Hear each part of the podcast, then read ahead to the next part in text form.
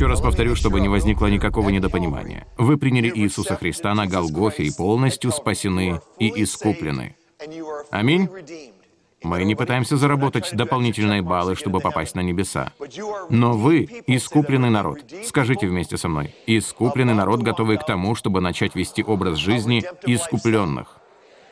Дамы и господа, Тара — это универсальный закон, правящий землей.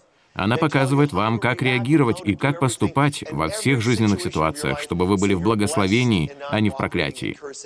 Видите ли, дамы и господа, как евреи, мы не сосредотачиваемся на слове «грех». Это слово на иврите звучит как «хет». Скажите вместе со мной «хет». Это просто означает «не попасть в цель». Таким образом, мы говорим не о грехе, а о двух сферах. Можете это записать. Мы говорим о сфере смерти и о сфере жизни. Скажите вместе со мной. Сфера смерти и сфера жизни. Что же это подразумевает? Находясь в сфере жизни, мы преуспеваем. Мы благословенный Божий народ.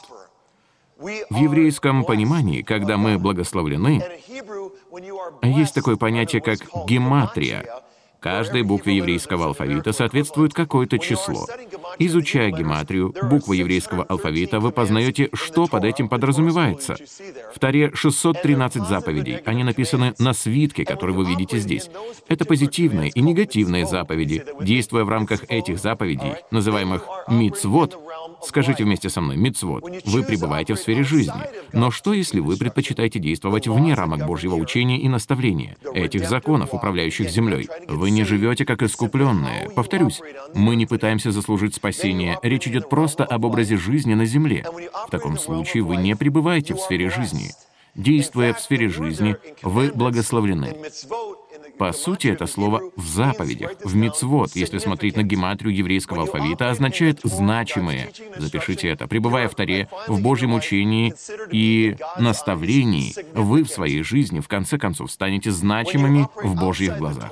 Действуя же вне рамок Тары, Божьего учения и наставления, вы малозначимы. Скажите вместе со мной «значимые» и «малозначимые». Скажите «сфера жизни» и «сфера смерти». Изберите жизнь. Аминь. Мы каждое мгновение избираем жизнь. Итак, Бог дает вам силу Святого Духа. Что же происходит, дамы и господа? В 28 главе книги Второзакония мы видим хорошо известное вам благословение и проклятие. Они говорят во всех служениях, и каждый служитель наставляет. Знаете, вам надо исполнять в своей жизни Божье Слово. Вам надо исполнять Слово, верно? Но в чем же проблема? Скажите вместе со мной, я не виновен. Мы, евреи, должны учить вас Таре, Божьему учению и наставлению, потому что мы мастера преподавания Тары, а вы — мастера преподавания о Мессии и о Духе Господа. Вы должны прийти и научить меня Святом Духе и Мессии, и вы этим и занимаетесь. Но с другой стороны, мы мастера преподавания Тары. Вот почему в синагогах 90% времени учим о Таре и 10% о Мессии. Вы же 90% времени учите о Мессии и Святом Духе. Аминь. И 10% о Таре. Но кто из вас знает, что эти двое должны стать одним целым, и у всех нас начнется лучшая жизнь? Аминь?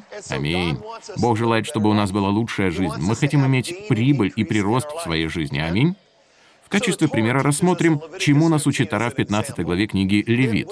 Когда вы оказываетесь в сексуальной нечистоте, то в течение семи дней должны находиться вне стана. С точки зрения еврейского понимания, это по сути означает, что вы в течение семи дней не сможете преуспевать. Другими словами, в течение семи дней вы работаете за бесплатно. Но я еврей, а мы никогда не работаем за бесплатно, верно? Аминь? Скажите вместе со мной, я больше никогда не буду работать за бесплатно. Аминь. Что же мы видим? Сексуальная аморальность и другие подобные вещи приводят к тому, что у вас возникает нехватка чего-либо, убытки. В иврите число 7 с точки зрения гематрии символизирует не только завершенность, но также исследование ваших путей. Запишите это. Другими словами, вы семь дней ходите в сфере смерти. Причем я не называю это грехом. Вы заметили это? Мы не называем вас грешниками. Вы просто действуете или в сфере жизни, или в сфере смерти. Аминь. Причина не в том, что у евреев прекрасная ДНК и РНК. Дамы и господа, причина в том, что они знают Тару, стандартный рабочий регламент жизни. Аминь. Видите ли, Дамы и господа, Тора — это просто привычки. Повторюсь, вы не определяете свое будущее. Вы определяете свои привычки, а они, в свою очередь, формируют ваше будущее. Аминь. Поэтому вместо слова «заповеди», которое кажется вам очень негативным, мы используем слово «привычки». Проявляя постоянство в этих привычках, вы остаетесь в сфере жизни. Когда же вы пребываете в сфере жизни, Господь говорит, что Он даст вам преуспевание. Он обильно благословит вас. Проблема только в том, дамы и господа, что зачастую происходит иначе. Можете сказать, я не виновен. Вы ни в чем не виновны, аминь. Вы приносите сюда свои десятины и приношения. Вы подходите к корзине и опускаете туда эти десятины и приношения, веря, что Бог даст вам преуспевание. Но вы не можете жить при этом в сексуальной аморальности. Кто-нибудь меня слышит? Аминь? Если вы приносите сюда свою десятину, чтобы преуспевать, и говорите, «Епископ, послушай, это послание о процветании неэффективно», я связал своими устами все начальства власти и мироправителей тьмы века сего, но мое исповедание не действует, то запишите следующее. Ваше исповедание должно соответствовать вашему поведению, вашему образу жизни. В этом зале есть кто-нибудь? Что-то здесь слишком тихо, аминь? Если ваше исповедание не соответствует вашему поведению, вашему образу жизни, то, сами того не желая, вы возвращаетесь к семи дням работы за бесплатно. Аминь? Мы, евреи, возвели это в ранг науки. Мы никогда не работаем за бесплатно. Скажите вместе со мной, мы никогда не работаем за бесплатно. Не работайте за бесплатно. Кто из вас знает, что сексуальная аморальность не стоит того, чтобы работать за бесплатно? Я имею в виду, что глядя на сексуальную аморальность и преуспевание, я сравниваю их и каждый раз выбираю преуспевание. Аминь. Речь идет о преуспевании. Это стимулирует меня двигаться вперед с Богом.